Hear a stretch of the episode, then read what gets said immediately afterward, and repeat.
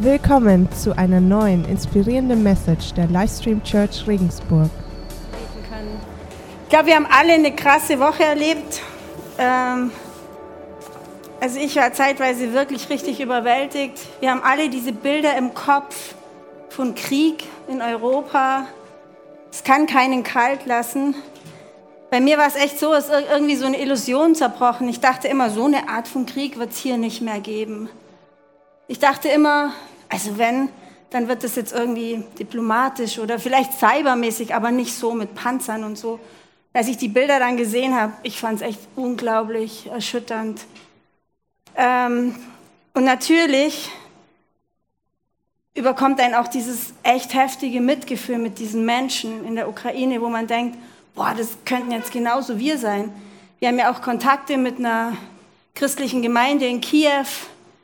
Seit, zwei, seit eineinhalb Tagen haben wir keinen Kontakt mehr, aber es ist irgendwie so zermürbend, sich zu vorzustellen, die müssen jetzt in irgendwelchen Kellern sein, haben vielleicht nichts zu essen und es ist einfach richtig krass. Und wir waren gestern, Johannes und ich, auf dieser Mahnwache in Regensburg und da haben dann Ukrainerinnen und Ukrainer erzählt, Viele haben Familie dort, die wissen nicht, was los ist. Also einfach eine unfassbar erschütternde Situation. Und der Alex, unser Gitarrist, den kennt ihr alle, der ist ja aus der Ukraine, der hat es am Freitag nicht mehr ausgehalten, ist losgefahren mit dem Auto in Richtung äh, ukrainischer Grenze und er hat uns dann gestern ein Video geschickt, den haben wir euch jetzt mitgebracht.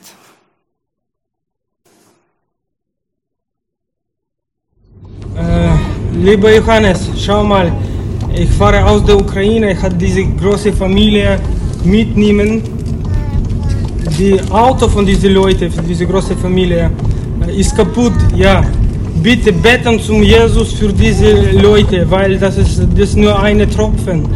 Äh, wir sind äh, elf Leute da und sechs Kinder. Ich bitte euch beten in unserer Kirche. Schickt das, das, das Video weiter ja, und mit Gottes Hilfe, wir können was machen. Ciao, mein Bruder. Ciao, Sie müssen, Sie müssen das alles sehen. Und das ist wichtig. Ciao, ciao.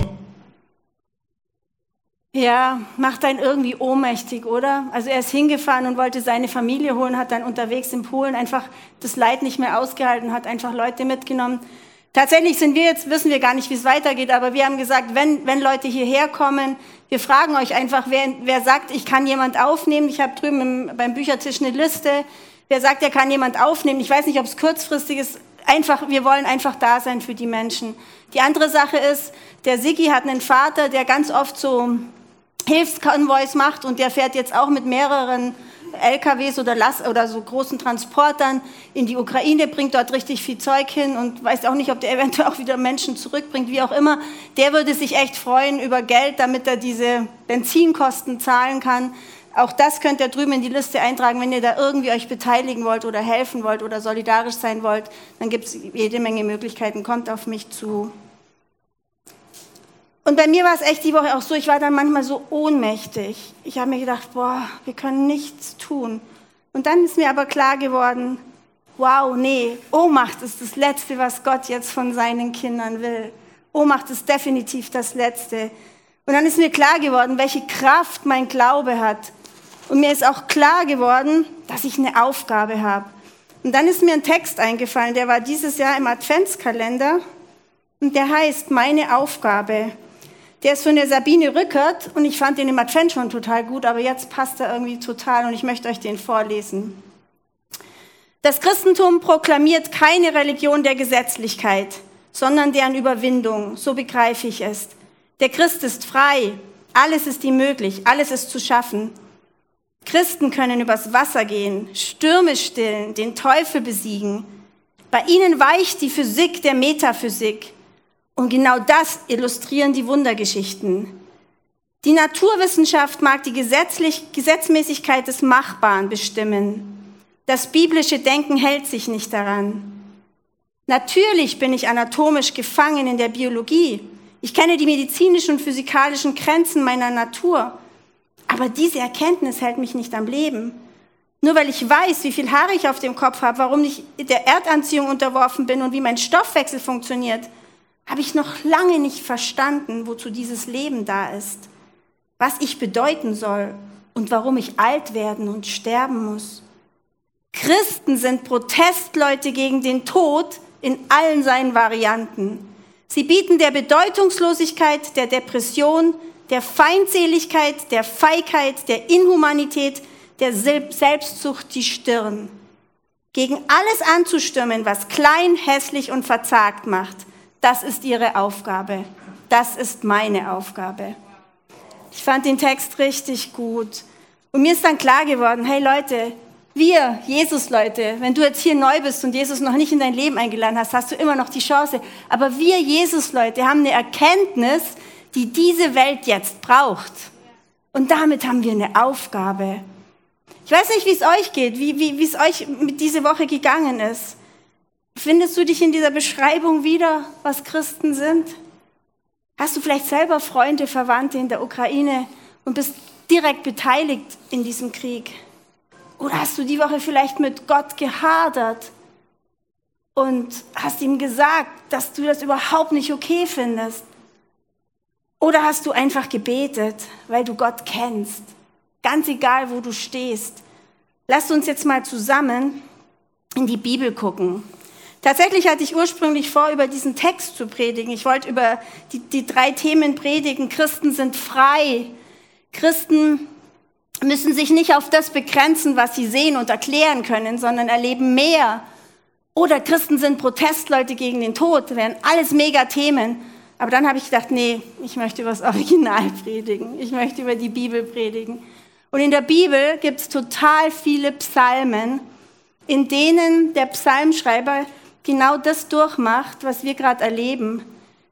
Kriegssituationen, wo, wo der Schreiber total in Not war, diese Not vor Gott bringt und dann aber umschwenkt. Und deswegen habe ich euch heute im Prinzip einen Psalm mitgebracht, anhand dem wir so einem Prinzip erkennen können, wie wir als Christen auf sowas, auf so eine Erschütterung, wie wir sie gerade eben erleben, reagieren können.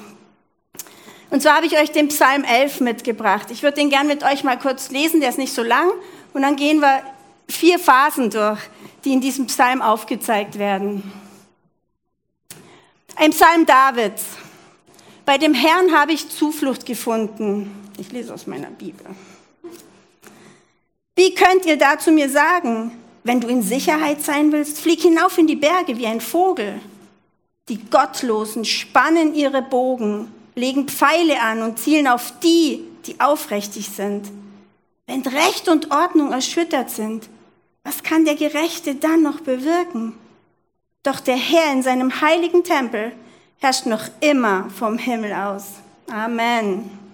Er sieht alles und prüft die Menschen auf Erden. Der Herr prüft Gerechte und Ungerechte und hasst alle, die Unrecht und Gewalt lieben. Er lässt Feuer und Schwefel auf die Bösen regnen und straft sie mit Glutwind. Denn der Herr ist gerecht und er liebt die Gerechtigkeit. Die Aufrichtigen werden sein Angesicht sehen. Irgendwie finde ich, hat der Psalm ziemlich gut auch in die Situation jetzt gepasst und deswegen wollte ich ihn mal mit euch angucken. Wenn wir den ersten Vers lesen, da steht, bei dem Herrn habe ich Zuflucht gefunden. Wie könnt ihr da zu mir sagen, wenn du Sicherheit willst, flieg hinauf in die Berge? Was David da von sich gibt, ist ganz klar, er hat so ein ganz grundsätzliches Gottvertrauen. Dafür habe ich dieses V. Also beim Herrn habe ich Zuflucht gefunden. Da ist ein Gottvertrauen da, das in totalem Kontrast zu dem seiner Berater steht. David trägt sein Glaube, die Berater haben Angst. David ist total gefasst, weil er weiß, mit dem Gott, mit dem er unterwegs ist, ist er sicher vor seinen Feinden. Mit dem Gott, mit dem er unterwegs ist, ist er einfach größer wie seine Feinde. Und Davids Glaube bewahrt ihn davor, die Hoffnung zu verlieren. Also am Anfang steht so ein Grundvertrauen zu unserem Gott. Die zweite Phase ist, David benennt ganz klar seine Not. Er schreibt, die Gottlosen spannen ihre Bogen, legen Pfeile an und zielen auf die, die aufrichtig sind. Er benennt seine Not. Und das finde ich total wichtig. Wir dürfen vor Gott jedes Leid, jede Herzensnot, die wir haben, ganz klar ausbreiten. Wir dürfen auch mit Gott hadern. Wir dürfen unser Unverständnis ihm echt hinlegen. Er freut sich, wenn wir zu ihm mit unseren Nöten kommen. Wir dürfen ihm echt alles sagen. Zum Beispiel bei mir war die Woche, hey Vater, es tut so weh, mit anziehen zu müssen, wie Menschen, die eigentlich nur Frieden wollen, plötzlich in einem Krieg sind. Es tut so weh, aushalten zu müssen, dass da einzelne Aggressoren so viel Unheil auf der Welt ausrichten müssen. Also ich bin echt auch zu Gott gegangen, bin auf die Knie gegangen und habe gesagt, hey, das, das, das ist so krass. Aber damit, und da dürfen wir nicht stehen bleiben, das ist die Phase 2, also die Not vor Gott bringen. Phase 3, wenn Recht und Ordnung erschüttert sind, was kann der Gerechte dann noch bewirken? Da ist so eine kurze Ohnmacht, oder? Habt ihr die diese Woche auch erlebt? So eine Ohnmacht, wo man denkt, meine Güte, ich kann nichts machen, ich stehe hier rum. Da ist so eine Ohnmacht und so eine kurze Ohnmacht ist okay, weil so eine kurze Ohnmacht zeigt uns, dass wir wirklich nichts im Griff haben und dass wir den brauchen, der uns im Griff hat. Also so eine kurze Ohnmacht dürfen wir aushalten. Aber wir sollten bei dieser Ohnmacht einfach nicht verharren, oder? Weil diese Ohnmacht macht uns lahm, die macht uns lethargisch, die hilft keinem. Und das ist in dem Psalm auch so cool. Dann geht's weiter. Doch der Herr in seinem heiligen Tempel herrscht noch immer vom Himmel aus. Er sieht alles und prüft die Menschen auf Erden. Der Herr prüft Gerechte und Ungerechte und hasst alle, die Unrecht und Gewalt lieben. Er lässt Feuer und Schwefel auf den Bösen regnen und straft die, mit Glutwind. Der, denn der Herr ist gerecht und er liebt die Gerechtigkeit. Die Aufrichtigen werden sein Angesicht sehen. Und das ist das Wichtige. Nach dieser kurzen Ohnmacht können wir einfach unseren Blick weg von dieser Not auf diesen großen Gott richten. Weg von dieser Not auf den Gott, der alles im Griff hat.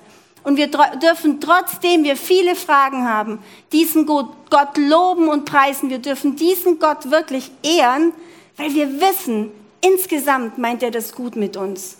Sonst hätte er nicht seinen Sohn geschickt zur Vergebung unserer Sünden. Insgesamt ist Gott ein total liebender Gott und hat alles im Griff und sorgt für Gerechtigkeit. Und auch das finde ich so cool.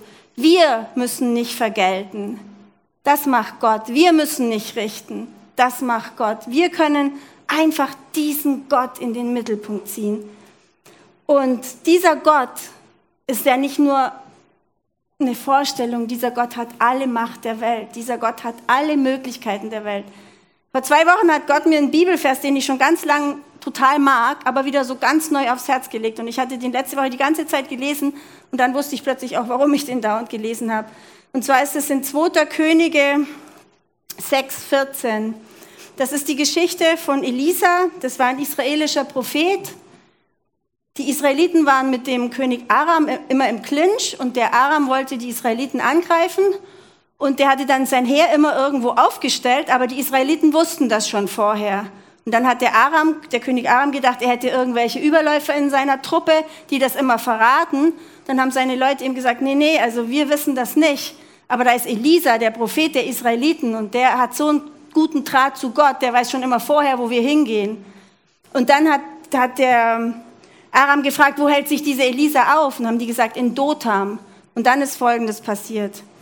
Also schickte der König von Aram bei Nacht ein großes Heer mit vielen Streitwagen und Pferden, das die Stadt umzingelte. Als der Diener des Propheten am nächsten Morgen aufstand, also der Diener vom Elisa, und aus dem Haus trat, war die Stadt umgeben von Truppen, Pferden und Streitwagen.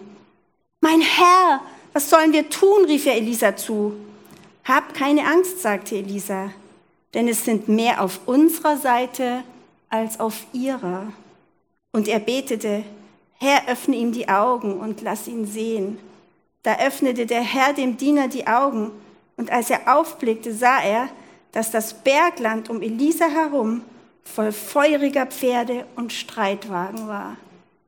Also die Vorstellung, die Stadt ist umzingelt mit diesen Streitkräften von dem König Aram aber das ganze Tal ist voller Streitkräfte von Gott.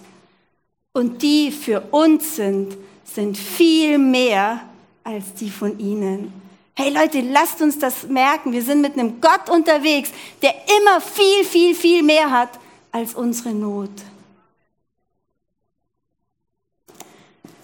Bedeutet natürlich nicht, dass Gott uns immer sofort von allem Leid bewahrt. Das möchte ich an der Stelle schon auch noch dazu sagen. Aber wenn wir unsere Verbindung, ach, das war noch das mit dem, genau. Das, ist, das steht für Blick auf Gott. Wenn wir unsere Verbindung zu Gott eng halten und wenn wir in guten Zeiten lernen, mit Gott im Gespräch zu sein, sein Wort zu kennen, in seinem Wort zu stehen, seine Zusagen parat zu haben, dann können wir in üblen Zeiten einfach aus diesem Vertrauen schöpfen. Und als ich das dann so geschrieben habe und dann hier so die Kürzel hingeschrieben habe, also V für so ein Grundvertrauen zu Gott, N für ähm, wir dürfen unsere Not komplett Gott hinlegen, O für kurze Ohnmacht und dann aber das B für eine komplette Blickänderung, weg von der Not hin zu Gott. Als ich diese Kürzel dann so auf dem Schreibtisch liegen hatte, habe ich gedacht, ach, tipp's doch einfach mal ein, was, vielleicht hat es eine Bedeutung. Also erstens mal ist es das vietnamesische Nationaloperballett, aber das ist jetzt, aber zweitens, und das fand ich ziemlich lustig, ist es nämlich folgendes, ich habe ein Bild mitgebracht. Das ist eine Einschraubverschraubung Typ N, VNOB. Ich fand es dann irgendwie total lustig. Eine Einschraubverschraubung. Das bedeutet, zwei Objekte werden total eng miteinander verbunden. Und ich dachte mir, boah, das ist ja das perfekte Bild. Wenn wir ganz eng mit Gott verbunden sind, dann können wir aus dieser Fülle schöpfen. Und dann können wir in der Not trotzdem dieses Vertrauen haben. Und dann können wir unsere Aufgabe, die wir als Christen haben, nämlich Hoffnungsträger und Friedenfürsten zu sein, dann können wir dieser Aufgabe gerecht werden. Aber diese VNOB-Verbindung, die ist richtig wichtig. Ja, wenn wir in diesen Tagen wirklich so leben, Grundvertrauen, die Not hinlegen, kurze Ohnmacht aushalten, aber dann den Blick wegwenden, dann führt uns das in ein ganz aufrichtiges Gebet. Und zum Gebet noch eine kurze Aussage von Paulus an die Römer. Freut euch in der Hoffnung, haltet durch in schweren Zeiten und bleibt beständig im Gebet. Ich glaube, unser Gebet hat immense Kraft. Und deshalb möchte ich jetzt auch mit euch wirklich Zeit nutzen, wo wir hier zusammen sind und für die Ukraine zu beten. Ich gehe jetzt auf die Knie und ich gebe euch danach dann noch zwei, drei Minuten, wo jeder für sich beten kann. Entscheidet selber, wie ihr betet. Aber ich finde, wir können jetzt zusammen einstehen für die Menschen, die total unschuldig in dem Krieg sind und das genauso wir sein könnten. Ja, Vater im Himmel, ich bete jetzt echt dafür, dass du die Geschichte anders weiterschreibst, wie sie angefangen hat. Vater im Himmel, ich bete jetzt für unsere russischen und ukrainischen Christenkollegen, Christengeschwister, dass du sie gerade jetzt mit total viel Weisheit, Stärke und Mut ausstattest. Vater, ich bitte dich dafür, dass du alle Machenschaften des Teufels zerstörst. Dass du überall dort, wo der Teufel jetzt gerade seine Finger im Spiel hat, Einhalt gebietest, weil du bist der Sieger. Du hast den Teufel längst besiegt. Und dann bitte ich dich für eine übernatürliche Weisheit für alle Regierenden, die jetzt Entscheidungen treffen müssen, die die ganze Welt betreffen und die ums Frieden und Krieg gehen. Ich bete echt, dass du bei diesen Menschen jetzt ganz nah bist und dass du bei den Verhandlungen von UN, NATO, Sicherheitsrat und so weiter, dass du zugegen bist und dass deine Entscheidungen fällen. Du weißt im Voraus schon, was kommen wird und dir können wir das hinlegen. Und natürlich bitte ich dich um ganz viel Schutz für die ukrainische Regierung, aber auch für alle Christen in der Ukraine, für die Kirche vom Igor, mit der wir in Kontakt stehen. Ich bete wirklich, dass du deine Engel dorthin schickst und dass du alle Angriffe abschmetterst, dass du diese Menschen bewahrst. Und Vater, ich bitte dich, gieß deinen Heiligen Geist aus in Osteuropa. Ich bete dafür, dass dort jetzt ganz viele Menschen errettet werden, dass sie gerade in der Not jetzt zu dir schreien Und Vater, wir bitten um Wunder. Wir bitten einfach um Wunder, weil wir wissen, dass du ein Gott der Wunder bist. Ihr dürft jetzt gern alle beten und ihr dürft auch laut beten. Ihr dürft knien bleiben. Betet einfach laut. Beten jetzt zwei, drei Minuten zusammen wirklich für die Ukraine. Ja, Vater.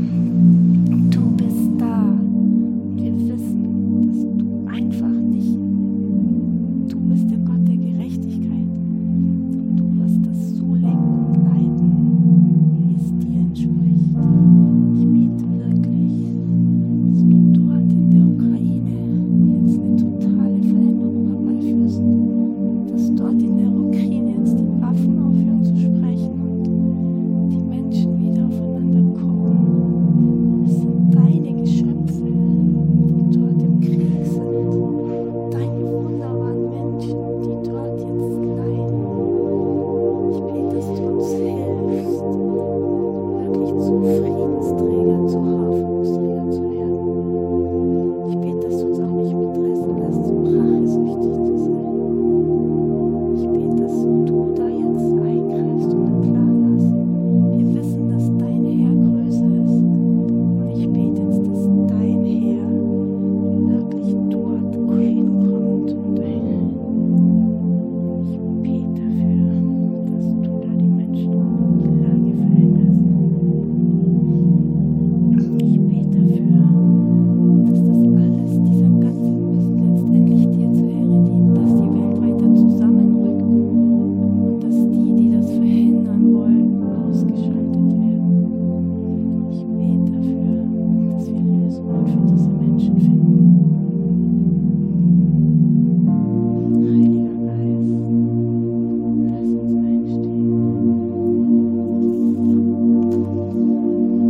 Vater, danke. Kein einzelnes Gebet wird verloren gehen und danke, dass wir immer zu dir kommen dürfen.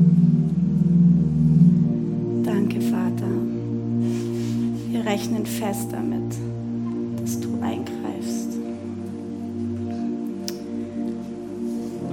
Vielen Dank, dass ihr mitgemacht habt.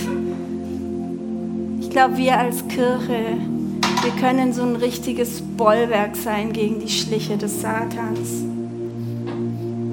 Wir als Kirche loben und ehren den, der den Tod und den Teufel besiegt hat. Wir stehen im Bund mit Jesus. Jesus ist der, um den es geht. Wenn du Jesus noch nicht kennst, hast du jetzt gleich nach der Message die Möglichkeit, ihn in dein Leben einzuladen. Jesus ist der Schöpfer und Regent wir dürfen zu ihm rufen, was ist das für eine Ehre. Und er wird unsere Gebete erhören. Der Louis Giglio hat diese Woche einen Instagram-Post gesendet. Ich habe Instagram ehrlich gesagt nur, weil ich da lauter christliche Größen abonniert habe und die sagen immer ziemlich coole Sachen. Und diese Woche hat der Louis Giglio gepostet, If we could see what happens when we pray, we would never cease to pray. Wenn wir sehen könnten, was passiert, wenn wir beten, wir würden nicht mehr aufhören zu beten. Leute, jedes Gebet ist total wichtig. Und wir dürfen Gott um Wunder bitten. Wir haben schon so oft erlebt, wie er auf unerklärliche Weise eingreift. Und das kann er auch da tun. Und für mich ist klar geworden, Gebet und Hoffnung verbreiten und auf den Friedenfürst hinweisen, das ist jetzt meine Aufgabe. Und das ist auch eure Aufgabe. Amen. Wenn du Jesus noch nicht in dein Leben eingeladen hast, wenn du diesen Schöpfer des Universums noch nicht gebeten hast, Teil deines Lebens zu sein, beziehungsweise Leiter deines Lebens zu sein, wenn du dich noch nicht entschieden hast, Nachfolger von dem zu werden, der alles in der Hand hat, dann sprechen wir jeden Sonntag ein Gebet. Ihr dürft gern dazu aufstehen. Du kannst Jesus mit diesem Gebet in dein Leben einladen. Und das ist natürlich nur der allererste Schritt im Glauben. Dann geht es los, dass du mit ihm Beziehung baust, dass du sein Wort liest, dass du mit ihm redest, dass du Leute suchst, die dir zu, mit dir zusammen zu diesem Jesus hinwachsen. Aber dieses Gebet ist der Anfang. Wenn du das heute zum ersten Mal betest, dann lass es uns unbedingt wissen. Komm nachher zu uns. Wir haben auch was für dich vorbereitet. Ähm, und wir möchten die ersten Schritte auf jeden Fall mit dir gehen. Jesus, danke, dass du mich so liebst, wie ich bin. Und dass du mich so annimmst, wie ich bin. Danke, dass du am Kreuz für mich gestorben, dann aber wieder auferstanden bist. Bitte vergib mir meine Schuld